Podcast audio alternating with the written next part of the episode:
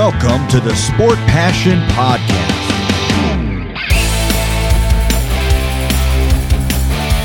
And here is your host, Lars Marendorf.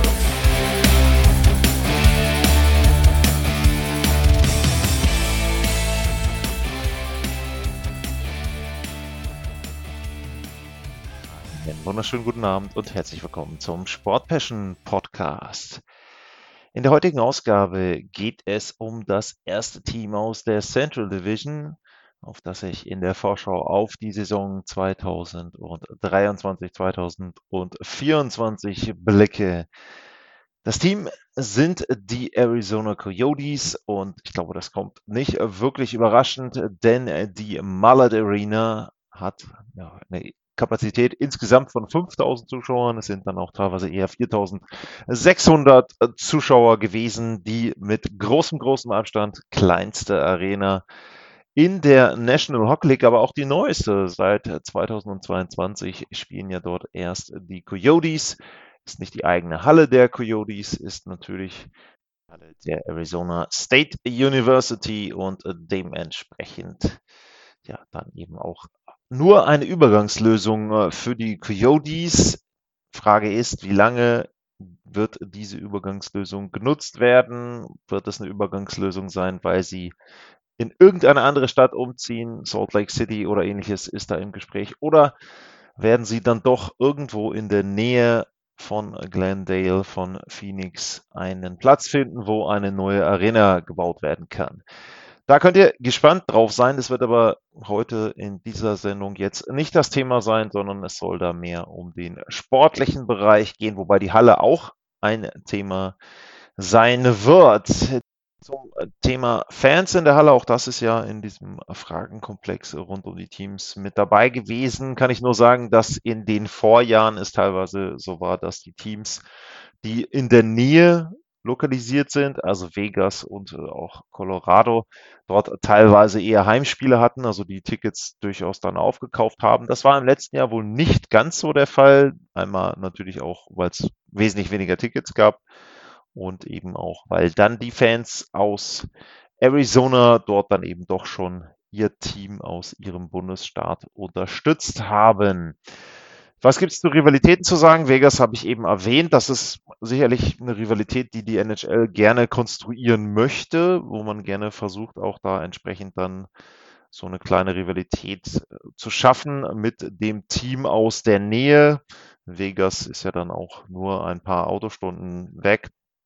Und ja, beide Teams kommen aus einer Wüstenregion. Dementsprechend passt das dann natürlich auch da, so ein bisschen auf eine Rivalität äh, zu setzen. Ja, äh, André Touroni, der Coach, hat mit seinem Team in der letzten Spielzeit eine Bilanz von 28 Siegen, 40 Niederlagen und 14 extra Punkten dort erreicht. Das waren dann insgesamt 70 Punkte und Platz 7 in der Central. Das hört sich erstmal wirklich schlecht an, aber verglichen mit den Erwartungen vor der letzten Spielzeit fand ich, war das durchaus ordentlich. Also man kann da, glaube ich, jetzt insgesamt dem Team keinen Vorwurf machen. Gemessen an mancher Prognose vor der letzten Spielzeit waren die 70 Punkte dann schon beachtenswert. Und was man auch sagen muss, jetzt betrachtet eben dann auch nochmal wieder auf die Hallensituation, die Heimbilanz der Arizona Coyotes, da, die war wirklich aller Ehren wert. Das waren 21 Siege, 15 Niederlagen, fünfmal dann den Zusatzpunkt. Also damit waren sie schon wirklich gut platziert und hatten damit zum Beispiel auch mehr Heimsiege als die Seattle Kraken, die ja die Playoffs erreicht haben. Also muss man wirklich da auch erstmal hervorheben, dass zu Hause die Bilanz gestimmt hat äh, bei den äh, Coyotes. Was sicherlich nicht gestimmt hat, das war das Verhältnis zwischen Offensive und Defensive, wenn man sich auch anschaut, wie die Heatmaps aussahen, da habe ich ja schon in der einen oder anderen Vorschau drüber gesprochen, äh, dann sieht, sieht die Heatmap bei 5 gegen 5 in der Offensive eher blau und dunkelblau aus bei den Arizona Coyotes, als wie bei manch anderem Team dann tiefrot, wenn es um die gefährlichen Bereiche vorm Tor geht.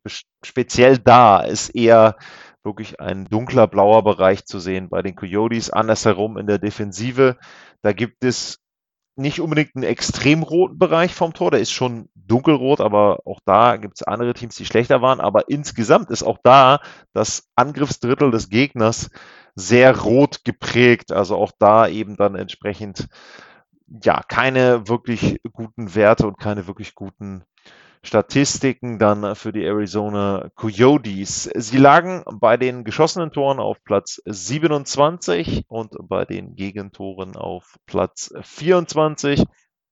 Corsi-Wert war Platz 29, auch da eben dann entsprechend Expected Goals Platz 26, also alles Statistiken, wo man sagen muss, das passt alles zusammen, auch bei den Torchancen nur Platz 28, also sehr, sehr wenig Offensive da generiert. Im Grunde muss man sagen, war es dann schon bemerkenswert, wie viele Punkte sie dann auch eben speziell zu Hause geholt haben. Schussquote war gut, das ist vielleicht eine Erklärung. Mit 9,09 Prozent lagen sie auf Platz 9 und auch die Fangquote war nicht schlecht mit Platz 17. Das erklärt dann eben auch, warum sie trotz richtig schlechter Zahlen bei Corsi oder bei äh, den Torchancen dann durchaus respektable Ergebnisse hatten. Das Powerplay Platz 24, das Unterzahlspiel Platz 27. Also auch da sind die Zahlen nicht gut. Und auch bei den Schüssen beziehungsweise den zugelassenen Schüssen sind sie richtig schlecht. Äh, bei den eigenen Schüssen haben die Coyotes die wenigsten abgegeben in der National Hockey League. Das waren dann äh, nur 25,8 Schüsse pro Partie. Und das nächst schlechtere Team, das waren die Blackhawks mit 27. Und bei den eigenen Schüssen war es eben dann auch nur Platz 30. Da waren Anaheim, war das schlechteste Team. Und wer war das zweitschlechteste Team? Ich gucke hier gerade mal in der Statistik, das waren die Columbus Blue Jackets. Also da sieht man schon, bei einigen Zahlen waren die Coyotes dann wirklich unten im Tabellenkeller mit dabei, aber insgesamt, wie gesagt, die 70 Punkte fand ich dann schon mehr, als ich mir vor der Saison von den Coyotes erwartet hätte. Was gibt es zu sagen äh, bei den Personalien? Äh, Christian Fischer ist nach Detroit abgewandert. Zach Cassian ist im Moment noch ohne Vertrag. Patrick Nemeth ist wieder in die Schweiz zurück oder in die Schweiz zurück. Uh, Brad Ritchie ist auch noch Unrestricted Free Agent. Conor McKay ist bei den New York Rangers. Laurent Dauphin ist auch wieder zurück in die Schweiz. Boko Imama ist bei den Ottawa Senators und Jean-Sébastien De ist in der KHL gelandet bei den Zugängen. Da gab es auch einiges äh, zu vermelden aus Sicht der Arizona Coyotes. Da ist Jason Zucker aus Pittsburgh gekommen, Matt Dumba, früher Minnesota Wild, Sean Dersey von den Los Angeles Kings, Alex Kerfoot aus Toronto, Nick Bukestad war mal kurz in Edmonton, ist wieder da, Troy Stacker war mal kurz in Calgary, ist auch wieder da. Um, Travis Dermott ist bei den Coyotes und Zach Sanford aus Nashville. Und dann ist äh, Logan Cooley mit äh, dabei, der Erstrundenpick aus 2022 an Nummer 3 dort ausgewählt. Und das ist jemand, der in der nächsten Spielzeit vielleicht so ein kleiner Außenseiter-Tipp sein könnte auf den äh, Rookie of the Year. Denn ich kann mir durchaus vorstellen, dass er in Arizona ein bisschen Spielzeit bekommt und ja, wenn es gut läuft und er da einige Punkte sammeln kann, dann wird er zumindest irgendwo beim Voting mit dabei sein. Ansonsten, klar, Conor Bedard ist der große Favorit, aber wer weiß, manchmal kommen ja da Dinge dazwischen. Logan Cooley ist zumindest einer der Rookies, auf den man schauen sollte in der nächsten Saison. Ja, die Neuzugänge sind da. Die Neuzugänge habe ich erwähnt und die sorgen dafür, dass die Arizona Coyotes wahrscheinlich, zumindest meiner Meinung nach, eine Schwäche beheben, die sie in der letzten Spielzeit hatten, nämlich dass sie im Grunde ähnlich ja, so ein Einreihenteam waren äh, mit einer ersten äh, sehr, sehr guten Reihe. Und dahinter fehlte eben ein bisschen die Tiefe. Und wenn ich jetzt einfach mal reinschaue, zweite Reihe Jason Zucker, eben Cooley und äh, Alexander Kerfoot, dann muss ich schon sagen, das ist eine zweite Reihe, die solide ist. Ähm, wenn man dann noch auf die dritte Reihe guckt, mit Bukestad, äh, mit Matthias Marcelli, äh, mit Lawson Kraus, dann sind die Top 9 der Arizona Coyotes nicht so schlecht, wie das bei manch anderem Team der Fall ist. Also, äh, wie gesagt, drei solide Reihen, ja, auch da kann man jetzt sagen, es ist nicht das erste Regal in der NHL, das mag sein, aber ich finde trotzdem, dass das ein Lineup ist, was durchaus die Chance hat, mehr Punkte zu holen als in der letzten Spielzeit. Und ich glaube, das ist einfach auch die Richtung, in die es gehen muss, äh, wenn man dann auch guckt äh, mit äh, Dylan Gunther da in der letzten, in der vierten ähm, Reihe dann auch mit dabei. Der hat 15 Punkte in 33 Spielen gemacht, hat danach dann eben wieder auch ähm, nicht in der NHL gespielt, sondern in der unteren, in der Nachwuchsliga. Auch da, ne, Jack McBain auch in der vierten Reihe, 12 Tore, 14 Vorlagen. Das ist alles etwas, wo man drauf aufbauen kann. Und wie gesagt, die Richtung bei den Arizona Coyotes, finde ich, stimmt. Und sie stimmt auch, wenn man dann weiterschaut, auch auf die Defensive. Ähm, da ist dann Matt Dumba geholt worden. Im Moment hier auf dem Death Chart, was bei mir angezeigt wird, spielt er mit äh, JJ Moser zusammen, mit dem Schweizer, im ersten Paar. Und äh, da kann ich euch gleich direkt einen Hinweis geben. Es wird ein Interview geben mit äh, JJ Moser. Das wird dann in der nächsten Folge dann von mir ausgestrahlt, gibt eben dann eine Sonderfolge JJ Moser von den Arizona Coyotes im Interview. Und ähm, ja, er eben dann im ersten Verteidigerpaar, zumindest so wie es hier jetzt steht, muss man ja abwarten, was dann in der Saison auch äh, sich dort entwickelt. Äh, Sean Dursey kam aus Los Angeles, auch er im zweiten Verteidigerpaar mit dabei. Troy Stecker, eben der Rückkehrer wieder mit äh, Joshua Brown. Ja, auch da muss man dann sagen, äh, in der Verteidigung ist es dann am Ende vielleicht nicht ganz so tief wie jetzt in der Offensive, aber trotzdem finde ich respektabel und dann eben auch immer im Vergleich zu anderen Mannschaften. Im Tor ähm, Karel Wejmelka auch sicherlich eine sehr positive Überraschung in der letzten Spielzeit. 18 zu 24 der Rekord. Klar, negativ ist richtig, aber immer gemessen an den Maßstäben, immer gemessen an dem, was vor der Saison vorausgesagt wurde. Ähm, sicherlich keine überragenden Zahlen, aber das funktioniert ja auch nicht, ähm, wenn das Team insgesamt auch viele Torchancen, viele Schüsse zulässt. Und ähm, auch da muss ich eben sagen, ist noch Luft nach oben. Er passt ja auch vom Alter mit rein mit 27.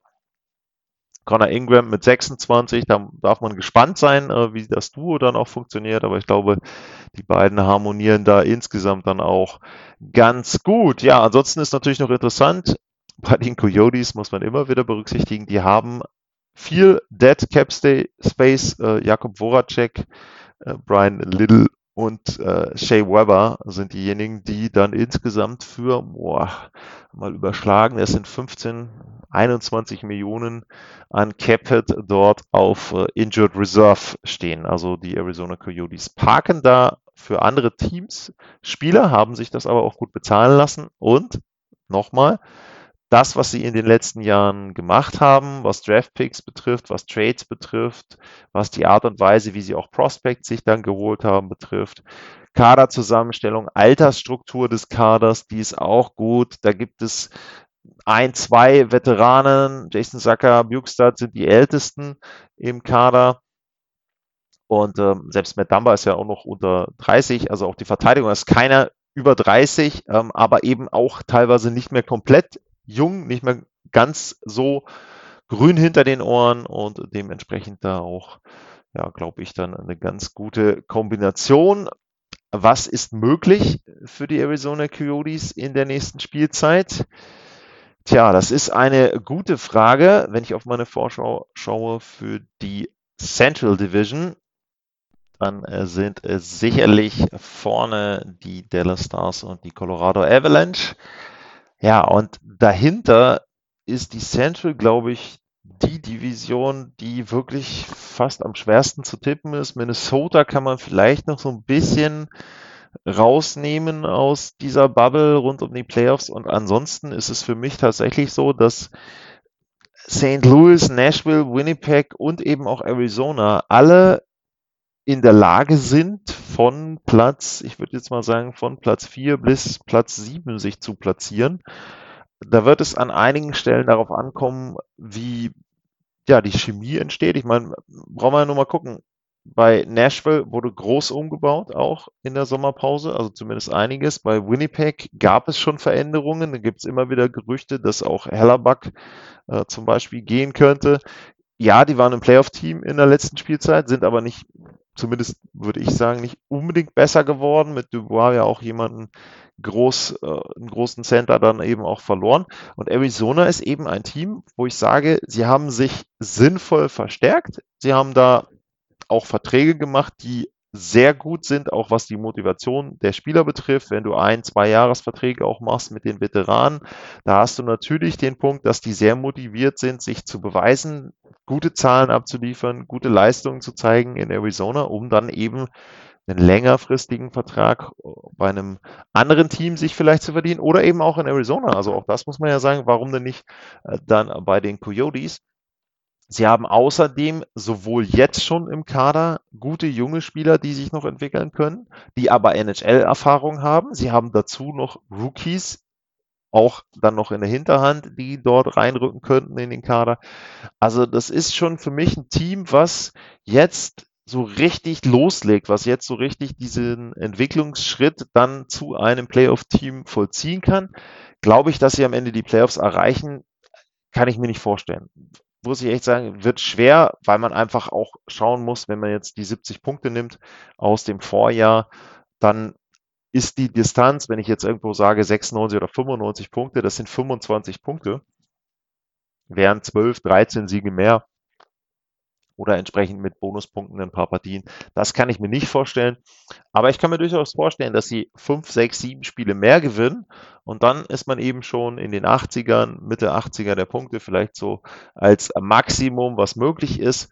Viel ist natürlich auch da abhängig davon, was vor der Trade Deadline passiert. Diese ein-, zwei-Jahres-Verträge sind dann natürlich auch wieder prädestiniert dafür, dass ich einen Spieler abgeben kann, dass ich mir wieder einen Prospect hole, wieder einen anderen ähm, Akteur dort hole, einen jungen Spieler, der dann vielleicht auch mit reinpasst. Das muss man sehen, ob da das Management dann auch entsprechend ja, diesen Weg gehen will an der einen oder anderen Stelle oder ob man dann vielleicht sagt, es ist sinnvoller, dass die jungen Spieler dann auch eine Saison mal durchspielen, wo sie vielleicht lang in der Saison bis, weiß ich nicht, Februar, März an den Playoffs schnuppern. Äh, das muss Bill Armstrong dann aber eben entsprechend dort entscheiden. Ja, das war meine Vorschau auf das erste Team der Central Division, die Arizona Coyotes. Jetzt an der Stelle nochmal der Hinweis, es gibt ein Interview mit JJ Moser von den Arizona Coyotes. Das wird in der nächsten Folge dann das Thema sein. Und danach folgen die Winnipeg Jets mit dem Canada Life Center. Das ist die Halle, die die nächsthöhere Zuschauerkapazität hat nach der Mullet Arena. Ja, und dann nochmal der Hinweis, wenn euch der Podcast gefällt, natürlich immer bewerten, abonnieren, ganz klar, aber ihr könnt auch bei steadyhq.com slash sportpassion den ein oder anderen Euro dann mit einzahlen und dort eben dann entsprechend den Podcast unterstützen. Für heute sage ich vielen Dank fürs Zuhören, bleibt gesund und tschüss.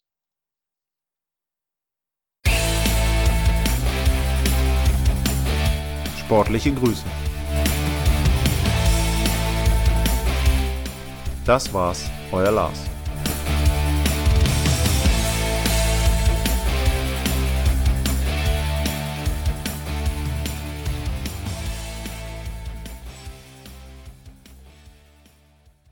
Wie baut man eine harmonische Beziehung zu seinem Hund auf? Puh, gar nicht so leicht. Und deshalb frage ich nach, wie es anderen Hundeeltern gelingt, beziehungsweise wie die daran arbeiten. Bei Iswas Dog reden wir dann drüber. Alle 14 Tage neu mit mir, Malte Asmus und unserer Expertin für eine harmonische Mensch-Hund-Beziehung, Melanie Lippisch. Iswas Dog? Mit Malte Asmus. Überall, wo es Podcasts gibt.